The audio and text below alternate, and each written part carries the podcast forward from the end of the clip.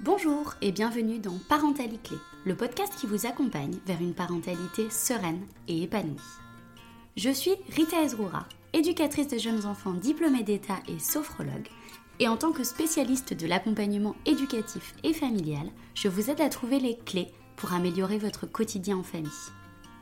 Chaque lundi, je vous parle de parentalité, d'émotion, de pédagogie et d'éducation positive, mais aussi d'injonction et de pression sociale. Le fil rouge de ce podcast Respect, bienveillance et indulgence envers soi-même et son enfant. Pour ne louper aucun épisode, je vous invite à vous abonner au podcast Parentalité sur votre plateforme préférée. J'espère que cet épisode vous plaira et je vous souhaite une très bonne écoute.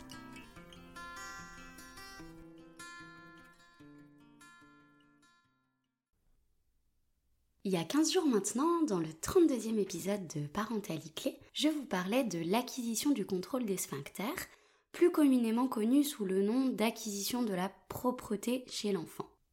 Aujourd'hui, je vais vous parler d'écoute bienveillante de façon très générale parce qu'elle concerne aussi bien nos rapports entre adultes, quel que soit le cercle dans lequel nous évoluons, mais elle concerne également nos rapports avec les enfants. L'idée de cet épisode, c'est vraiment de vous expliquer ce qu'est l'écoute bienveillante et du coup de vous donner des clés pour faire évoluer votre capacité d'écoute dans votre quotidien, pour évoluer vers une écoute plus bienveillante, plus empathique, plus ouverte. Alors tout d'abord, qu'est-ce que l'écoute bienveillante?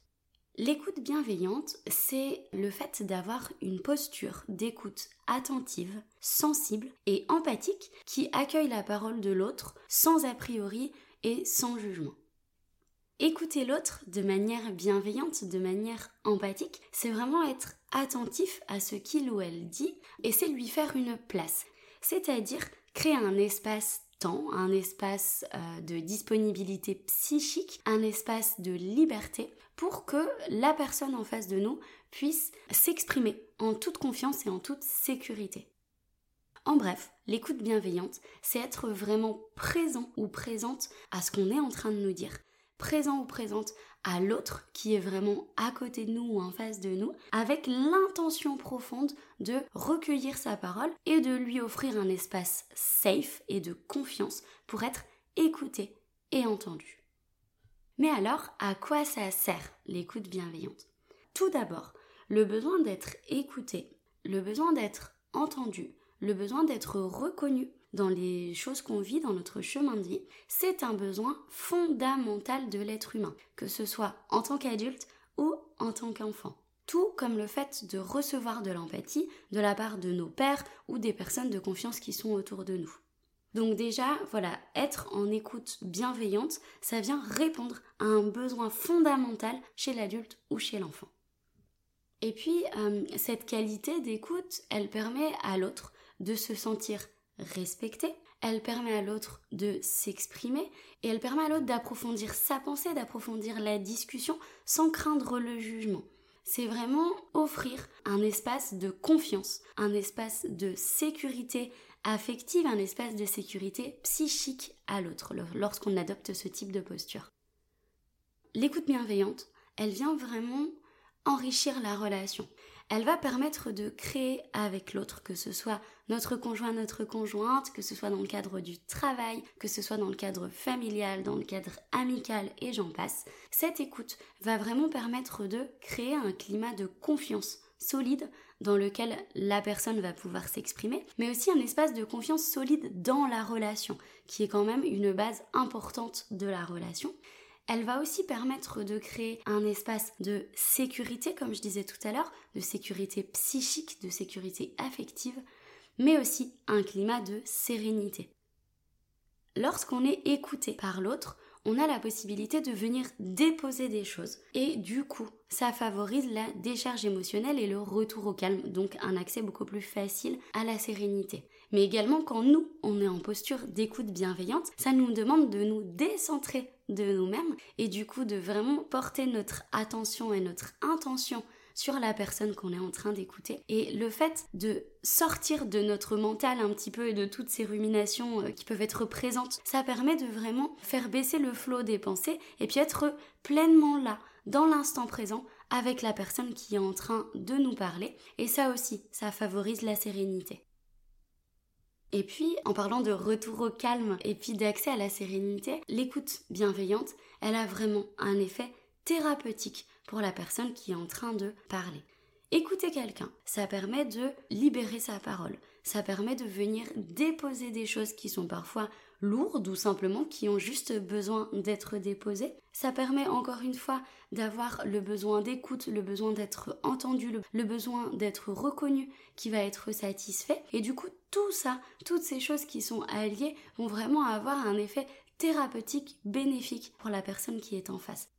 C'est pas pour rien qu'en thérapie, on dit que la parole, elle libère. Mais on n'est pas obligé d'aller voir un thérapeute pour justement libérer sa parole et parler et se décharger. Les échanges humains en général ont un effet thérapeutique également. Évidemment, dans certains cas et dans certaines situations, il est vraiment préférable d'aller consulter un professionnel ou une professionnelle pour vraiment déposer sa parole dans un cadre safe, dans un cadre neutre. Mais en tout cas, ce type d'accompagnement viendra toujours en balance, viendra toujours en parallèle de ces échanges qu'on a dans nos quotidiens avec les, autres personnes de notre entourage. Et puis enfin, pour euh, terminer sur la partie des bienfaits de l'écoute bienveillante, L'écoute bienveillante, c'est un des outils les plus utiles pour apaiser les conflits, euh, pour apaiser une dispute, un débat émotionnel ou, ou un froid émotionnel. Le jour, je lisais dans je ne sais plus quel article que dans un échange d'opinions divergentes, s'il n'y a pas d'écoute active bienveillante et mutuelle, il n'y a pas de réel dialogue, ce ne sont que des monologues qui s'affrontent dans un combat de décibels. Et j'avais trouvé ça hyper intéressant parce qu'en en fait c'est hyper parlant. Effectivement, quand on est centré sur nous et bloqué dans nos émotions, c'est compliqué de s'entendre, c'est compliqué de s'écouter et du coup c'est compliqué de parler puisqu'en fait c'est une espèce de discussion où chacun essaye de se faire entendre, chacun essaye de faire entendre raison à l'autre et en fait aucune des personnes n'est dans une réelle écoute. À partir du moment où on change d'angle et à partir du moment où chacun des participants au débat se met vraiment dans une posture d'écoute bienveillante, on observe que c'est beaucoup plus facile de désamorcer les conflits à ce moment-là. Alors pour entrer un petit peu plus dans le concret, je vais aborder avec vous comment adopter une posture d'écoute bienveillante. Alors déjà, la première chose, c'est pas de culpabilité, pas d'exigences qui sont trop importantes, parce que la posture d'écoute bienveillante, c'est pas quelque chose d'inné, c'est quelque chose qui est complètement acquis, et il faut s'y exercer tout au long de notre chemin de vie pour se perfectionner, pour faire évoluer notre posture là-dessus. C'était Goethe qui disait que parler est un besoin et écouter est un art. Cette phrase, elle résume bien les choses selon moi, parce que parler, tout le monde en a besoin. Être écouté également. Mais par contre, écouter de façon attentive, sincère et bienveillante, c'est quelque chose qui s'apprend et c'est une compétence qui se construit au fil du temps. Par exemple, moi, dans ma pratique d'éducatrice et dans ma pratique de sophrologue, dans ma pratique de thérapeute, j'ai clairement eu des cours pour apprendre à être dans une posture d'écoute thérapeutique, dans une posture d'écoute active, dans une posture d'écoute bienveillante et empathique. Et c'est quelque chose qui se travaille tout au long de notre vie. Et puis ce que j'avais aussi envie de vous dire, c'est que lorsqu'on parle d'écoute bienveillante, on est plutôt dans quelque chose de l'ordre de la posture et pas forcément de la technique. Je m'explique. L'écoute bienveillante, c'est vraiment quelque chose qui se vit. C'est quelque chose qui est de l'ordre de ce qu'on est au moment présent, au moment où on pose notre attention et notre intention avec la personne lors d'une discussion. Bien sûr, il y a des techniques, il y a des choses qui s'apprennent, qui sont plutôt de l'ordre du faire, et je vais vous en transmettre quelques-unes. Mais aujourd'hui, on va vraiment plutôt parler de posture. L'idée, c'est vraiment d'être avec l'intention bienveillante et empathique d'écouter pleinement l'autre et d'accueillir sa parole sans jugement, sans a priori. Donc c'est vraiment quelque chose qui tient de l'être et pas du faire.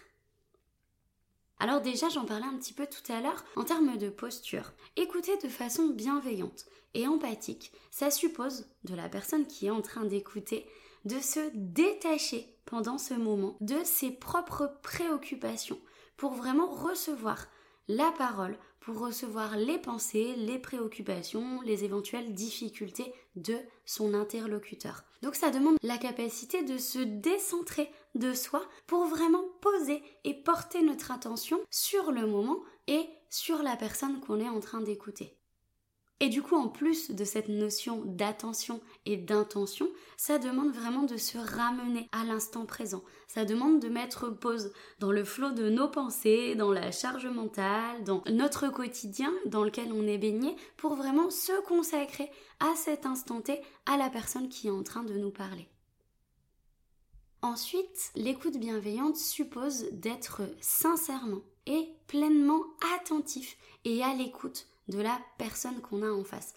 J'en ai beaucoup parlé dans cet épisode de cette notion d'intention qui est super importante. Encore une fois, on est plus dans quelque chose qui est de l'ordre de l'être plutôt que de l'action. Et du coup, lorsqu'on adopte une posture d'écoute bienveillante, la base de tout, c'est vraiment d'être sincèrement et pleinement attentif à la personne et avec cette intention de vraiment accueillir sa parole, d'accueillir ce que cette personne a à nous déposer à cet instant-là. Évidemment, il est tout à fait possible et je dirais même primordial de poser vos limites à tout moment durant un moment où vous êtes en train d'écouter quelqu'un. Évidemment de façon bienveillante.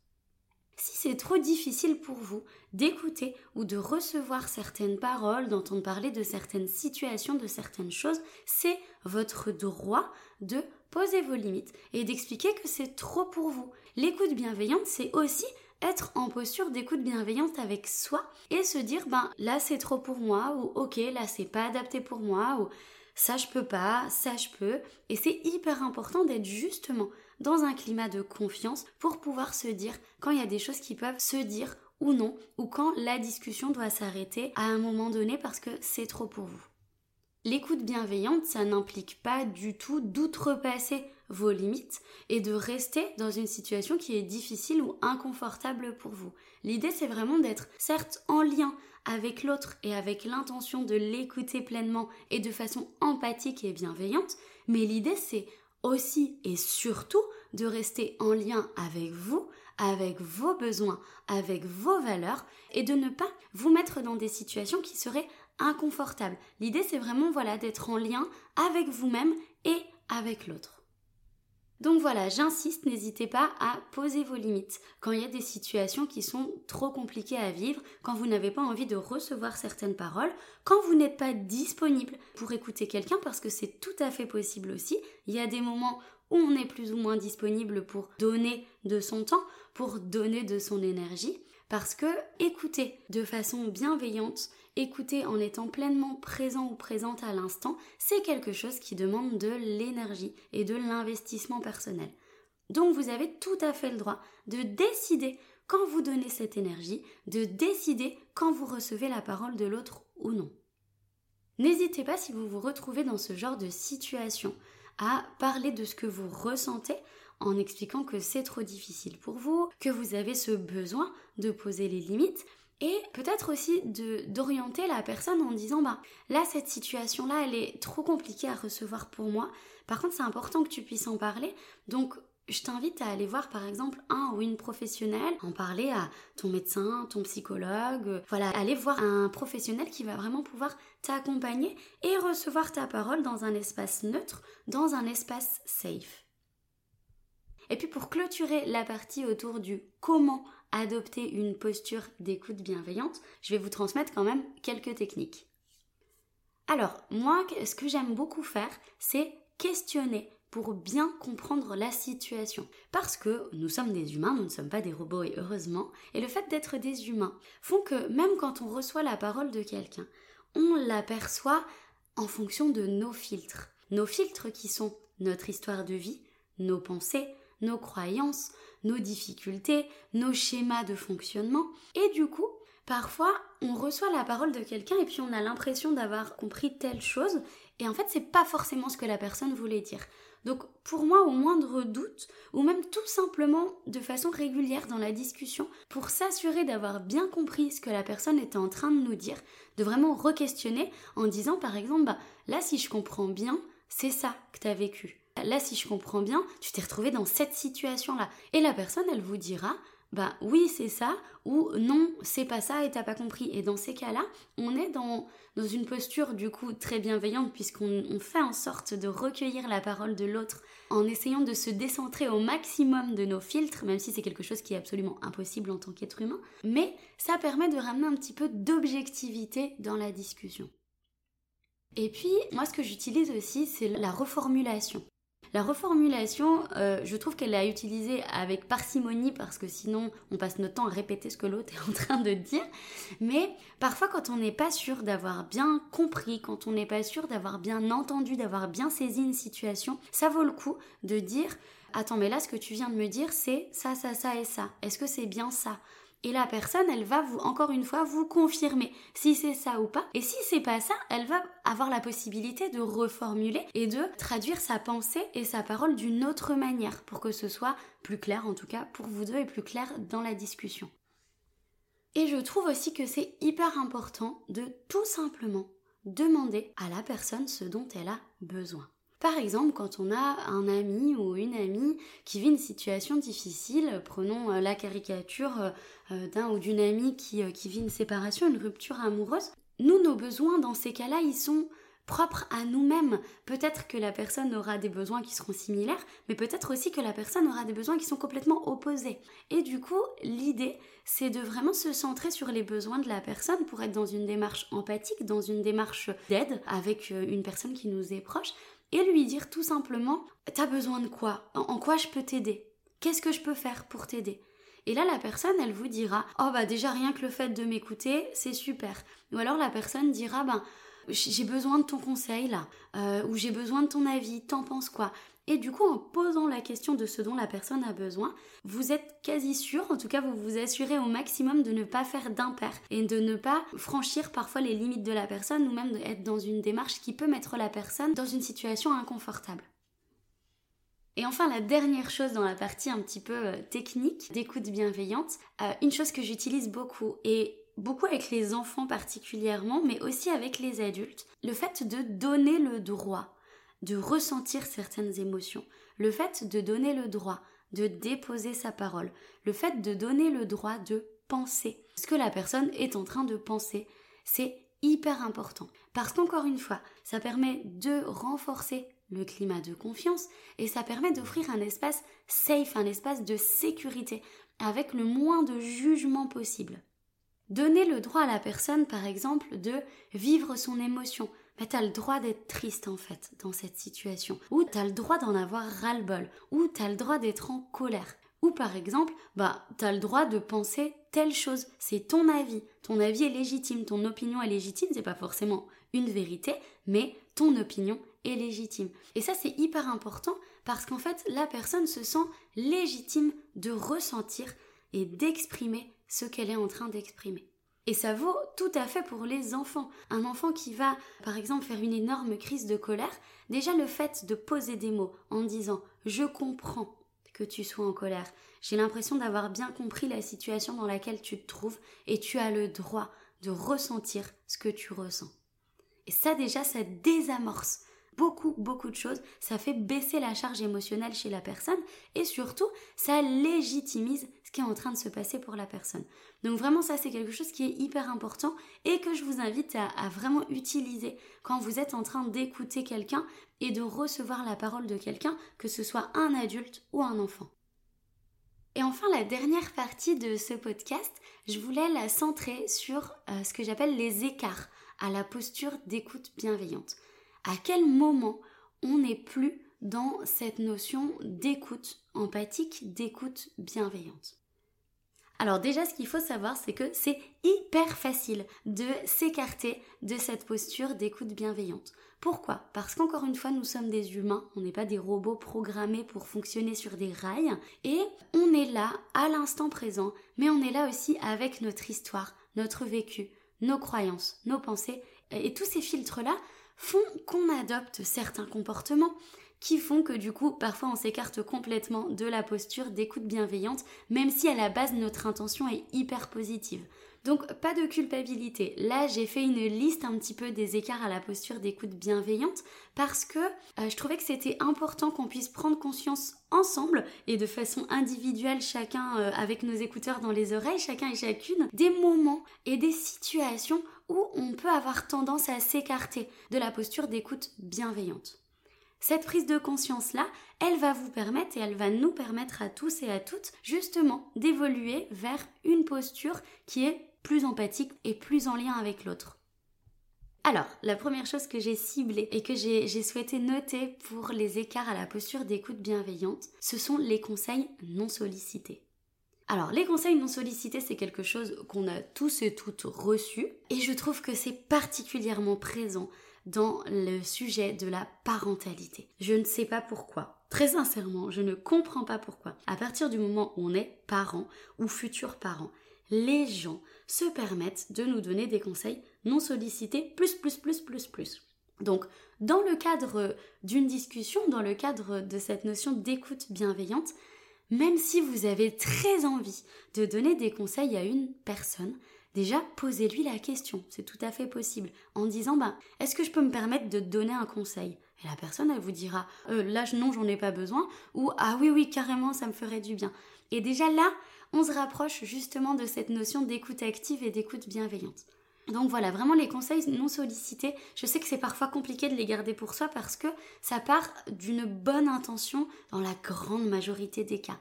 Mais les conseils non sollicités, ça ne répondent pas forcément aux besoins de la personne qui, qui est en face de vous. Parfois, elle a juste besoin d'avoir une oreille attentive, une présence attentive et une présence active, et pas forcément de conseils. Donc voilà, vraiment, c'est la première chose que j'avais envie d'aborder avec vous dans ce paragraphe d'écart à la posture d'écoute bienveillante. Ensuite, une autre chose, c'est le fait de ramener le sujet à soi. Comme je disais tout à l'heure, le fait d'écouter, quelqu'un pleinement, de façon attentive et de façon sincère, ça implique de se décentrer de soi. Donc à partir du moment où on a tendance à dire oui mais moi aussi je ou ah tiens ça me fait penser à telle situation, moi aussi j'ai vécu ça, on est déjà en train de ramener le sujet à soi et on n'est plus dans l'écoute, on n'est plus dans, dans le recueil de la parole de l'autre. Autre chose qui nous écarte encore une fois de cette notion d'écoute bienveillante, c'est le fait de couper la parole. Couper la parole pour parler de soi, couper la parole pour donner des conseils non sollicités, couper la parole pour je ne sais quoi d'ailleurs, c'est clairement un écart à cette posture d'écoute puisqu'à partir du moment où on coupe la parole à quelqu'un, c'est que déjà à la base on n'est pas en train d'écouter et de recueillir ce qu'il ou elle est en train de nous dire. Et puis il y a le fait de nier ou d'amoindrir les émotions que la personne est en train de nous exprimer, les émotions que la personne est en train de vivre. Par exemple, le fait de dire à quelqu'un ça va aller, t'inquiète pas, ou le fait de dire mais non, mais pleure pas, ou euh, mais non, mais te mets pas en colère pour ça. Ça vraiment, c'est une manière de nier et d'amoindrir les émotions de la personne. Et ça vient en dissonance complète avec le fait, comme de ce que je disais tout à l'heure, de donner le droit à la personne qui est en face de nous de vivre pleinement ses émotions, de vivre pleinement ses pensées. Parfois, et dans la majorité des cas, j'en ai la grande conviction, on amoindrit les émotions de la personne qui est en face de nous avec beaucoup de bienveillance dans notre intention parce qu'en fait, c'est que les manifestations émotionnelles de la personne souvent qui nous est proche, elles sont difficiles à accueillir. Et c'est ce qui peut se passer avec les enfants quand on dit Allez, c'est bon, arrête de pleurer. Et eh bien en fait non. Une personne qui a besoin de pleurer, un enfant ou un adulte, il a besoin de décharger, il a besoin de vider. C'est hyper important de laisser la personne vivre et décharger ses émotions. Après, encore une fois, s'il y a des choses qui sont trop difficiles à recevoir, c'est aussi de votre devoir, de votre responsabilité de respecter vos propres limites et de les poser, de les faire respecter avec bienveillance à la personne qui est en face de vous. Dans la continuité du fait d'amoindrir les émotions, il y a aussi le fait de vouloir sauver, entre guillemets, la personne qui est en face de nous en lui proposant des solutions sans qu'elle ne nous ait rien demandé. Ça rentre un peu dans la case de ben, on amoindrit les émotions parce qu'on veut absolument que la personne elle se sente bien là tout de suite maintenant, qu'elle vire toutes ces émotions qui peuvent être désagréables à vivre. Ou ça rejoint aussi un petit peu les conseils non sollicités qui sont là vraiment pour essayer de trouver des solutions, apporter des solutions pour un peu sauver, pour solutionner la situation de la personne. Encore une fois, j'insiste, si la personne elle ne nous a pas fait part de son besoin, qu'on lui donne des conseils ou qu'on lui apporte des éventuelles solutions, c'est pas à nous de le faire spontanément et sans avoir justement demandé si son besoin était là ou pas. Donc vraiment c'est important de prendre du recul quand on a un petit peu cet élan de vouloir sauver la personne à côté de nous, de se dire ok mais peut-être que c'est pas son besoin. Et puis évidemment dans les écarts à la posture d'écoute bienveillante, il y a vraiment le fait de juger la personne, d'avoir des a priori sur ce qu'elle est en train de nous raconter. On a le droit d'avoir un avis, sans aucun souci évidemment. Par contre, déjà la personne, elle nous a pas forcément demandé notre avis. Donc ça c'est important de garder notre avis pour nous quand on est en train d'écouter quelqu'un, euh, parce que si la personne elle nous le demande pas, encore une fois, elle a peut-être pas non plus envie de le recevoir. Et puis le fait d'être dans le jugement, de critiquer ce que la personne elle est en train de nous dire, ça vient vraiment, euh, je dirais, abîmer le lien dans la relation. Ça vient abîmer le lien de confiance. Ça vient abîmer cet espace safe qu'on a créé en écoutant une personne. Donc vraiment, l'idée c'est de s'écarter de ce jugement en se disant que c'est la vie de la personne, c'est son histoire, c'est son chemin. Et que même s'il y a des choses qui sont parfois incompréhensibles pour nous, c'est son chemin elle. Et nous, en tant qu'amis, en tant que euh, conjoint ou conjointe, en tant que collègue, euh, en tant que personne de la famille, on peut être là pour lui apporter notre soutien si on en a envie ou si on en a la possibilité, mais on n'est pas là pour juger sa situation et sa façon de faire. Et puis du coup, pour clôturer un petit peu cette partie sur les écarts à la posture bienveillante, il y a aussi le fait de ne pas être disponible psychiquement, d'être vraiment ailleurs. Ça peut se manifester par le fait d'être complètement dans la lune, de pas regarder la personne quand elle nous parle, d'être distrait par d'autres choses comme par exemple regarder son téléphone, regarder sa montre toutes les 5 minutes. Ça vraiment ce sont des signes qu'on n'est pas disponible psychiquement et la personne elle n'est pas dupe, elle le voit. Elle le voit et elle le ressent. Donc vraiment, si vous n'arrivez pas à être disponible pour une personne, encore une fois, l'idée c'est pas de se forcer. L'idée c'est de dire ben aujourd'hui en fait je me sens pas super disponible pour recueillir ta parole et c'est ok. Il vaut mieux avoir des limites claires, il vaut mieux être aligné avec soi et avec son besoin du moment et du coup être authentique avec la personne plutôt que de se forcer et être dans, une espèce d'écoute de faux semblant où on est là sans trop être là, où on est là physiquement mais que dans notre tête, dans notre intention et dans notre corps on est euh, plutôt ailleurs et dans d'autres pensées. Donc voilà, l'idée c'est d'être en lien avec soi et aussi authentique avec l'autre.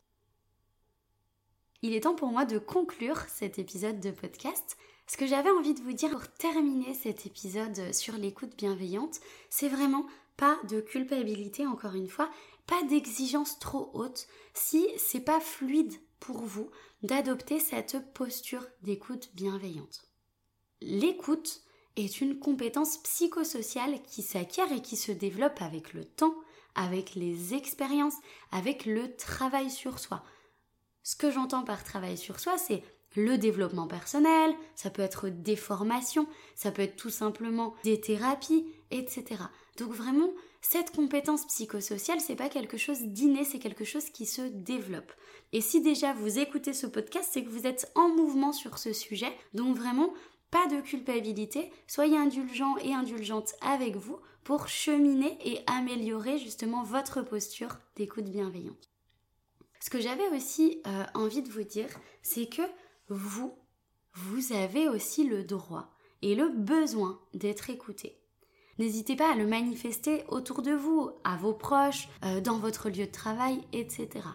Et particulièrement si vous avez le sentiment d'être très présent pour les autres et d'avoir peu d'espace de parole à vous. N'hésitez pas à vraiment exprimer ce besoin d'être écouté. N'hésitez pas à exprimer ce besoin d'être entendu, de vous aussi avoir à votre disposition des personnes qui peuvent vous offrir un temps un espace safe, un espace de confiance où vous allez pouvoir vous exprimer, où vous allez pouvoir déposer votre parole. Évidemment, je vous invite aussi à aller questionner votre besoin, de savoir si vous avez simplement envie et besoin d'être écouté dans votre entourage et dans les relations humaines qui sont autour de vous, ou si vous avez besoin d'un accompagnement quelconque qui vous permettra de vraiment déposer votre parole et d'élaborer votre pensée dans un espace qui sera thérapeutique et qui sera fait pour ça. Et enfin, dernière chose, ce que j'ai envie de vous dire aujourd'hui très sincèrement et avec le cœur, c'est que vous avez le droit de vous excuser si vous pensez, avec du recul, que vous n'avez pas été très bienveillant dans un de vos échanges. L'idée, encore une fois, c'est pas d'être parfait, c'est pas d'être infaillible, c'est pas de chercher à être toujours dans une posture parfaite d'écoute, d'empathie, d'authenticité.